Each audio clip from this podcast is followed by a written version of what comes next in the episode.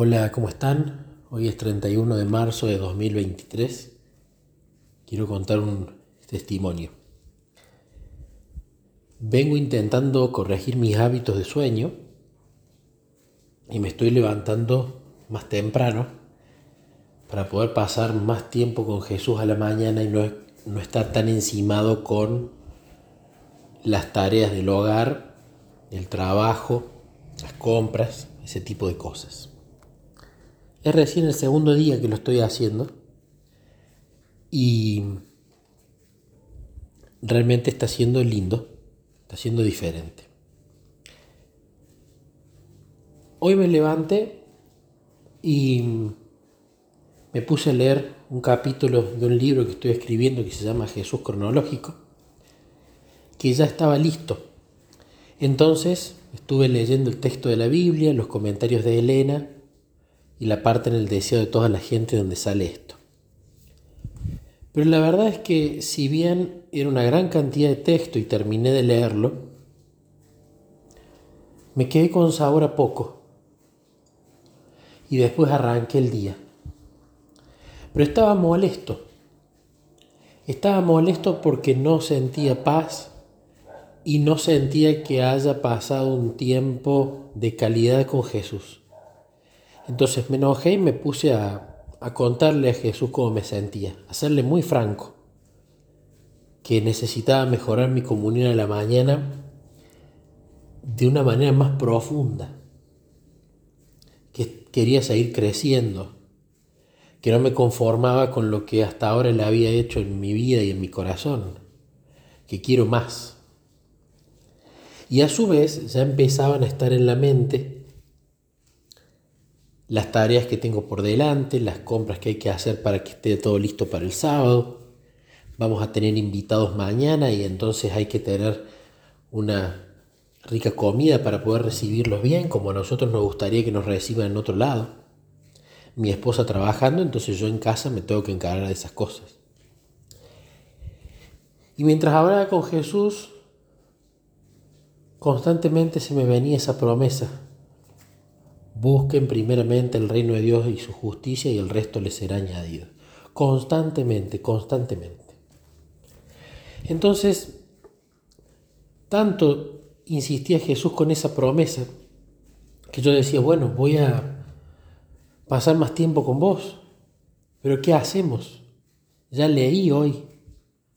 Ya está. Y no me dejó tanto lo que leí. Y entonces empezaron a venirme estos pensamientos de ¿y por qué no meditas en algo corto, pero más profundo? Y me acordé que tengo una Biblia promesas que Jesús me hizo comprar hace ya un buen tiempo, que yo la había regalado, me la hizo recomprar, la había donado y me la hizo recomprar. Esto lo, lo he descrito en algunos testimonios anteriores. Pero al fin y al cabo nunca me he tomado tanto el tiempo de meditar en las promesas porque por mi intemperancia naturalmente quiero comer más de lo que a veces necesito. Y espiritualmente me pasa lo mismo, a veces quiero ingerir más de lo que realmente necesito. Y en lugar de masticar, lo mismo que hago que con el alimento físico, trago. Y creo que esa mañana, esta mañana mejor dicho, justamente había cometido ese error. Me había levantado y había comido una gran comida espiritual, pero había tragado. No me había dado el tiempo de saborear nada. Pasó de largo. Y no, no me llenó eso,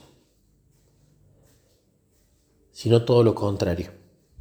Entonces fui a esta Biblia de las promesas, abrí en Filipenses y vi que había una promesa en Filipenses 3, del 13 al 14. Y esa promesa en este día en particular, en este momento en particular, me reconfortó mucho el corazón. Y me di cuenta cómo últimamente me está sucediendo que necesito, para sentirme pleno, meditar el mismo tiempo que antes, pero en menos texto me venía pasando últimamente que quizás estaba una hora o dos horas meditando y o devoraba completamente un montón de texto o me pasaba que si lo meditaba profundamente nunca llegaba al final de la historia y me frustraba un poco porque ya tenía que empezar el día y no había cubierto toda la historia. Entonces, cuando pasó esto con la promesa, apenas dos versículos, habiendo leído por supuesto el contexto donde están esos dos versículos, realmente fue un alimento espiritual que lo mastiqué y lo mastiqué y lo mastiqué y descubrí los sabores y reclamé la promesa, investigué en el comentario bíblico adventista, reflexioné y charlaba mientras reflexionaba con Jesús buscando ejemplos y analogías de esa promesa. Y realmente allí me sentí lleno, me sentí contento. Y cuando terminé eso, digo, ¿por qué no comparto esto con alguien que quizá le esté pasando lo mismo? ¿Por qué no lo grabo y lo subo a YouTube?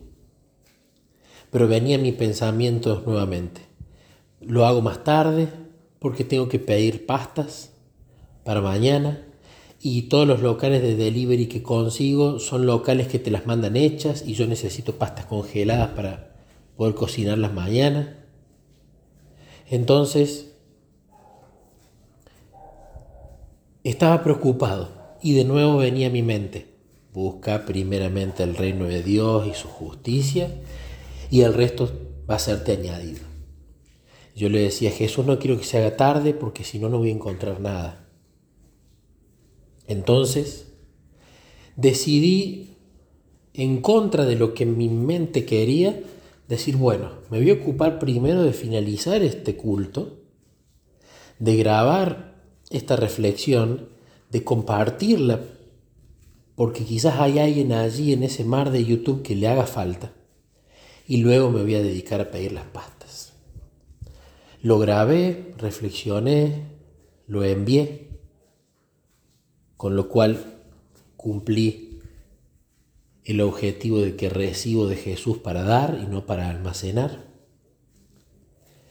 Y luego cuando le digo, Jesús, bueno, ahora yo busqué primeramente el reino de Dios y tu justicia, necesito conseguir un local de pastas.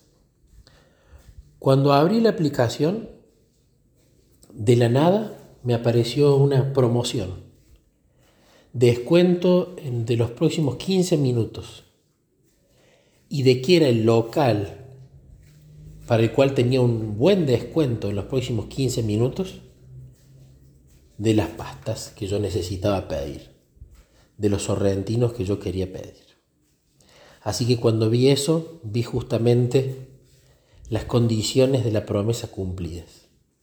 Vos me buscaste primero ese tiempo, me encontraste, porque me buscaste todo corazón. Bueno, yo ahora proveo tu necesidad. Y apareció esa casa de pastas y recién me acaban de traer todas esas cosas.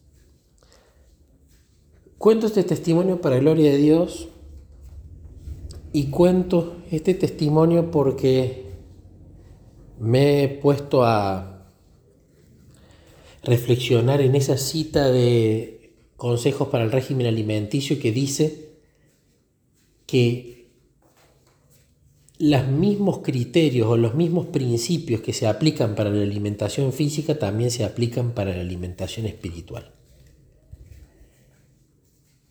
Entonces, pensaba en que justamente meditar una promesa era como comer una comida simple, chiquita, poca en cantidad y poca en, en, diferentes alimentos.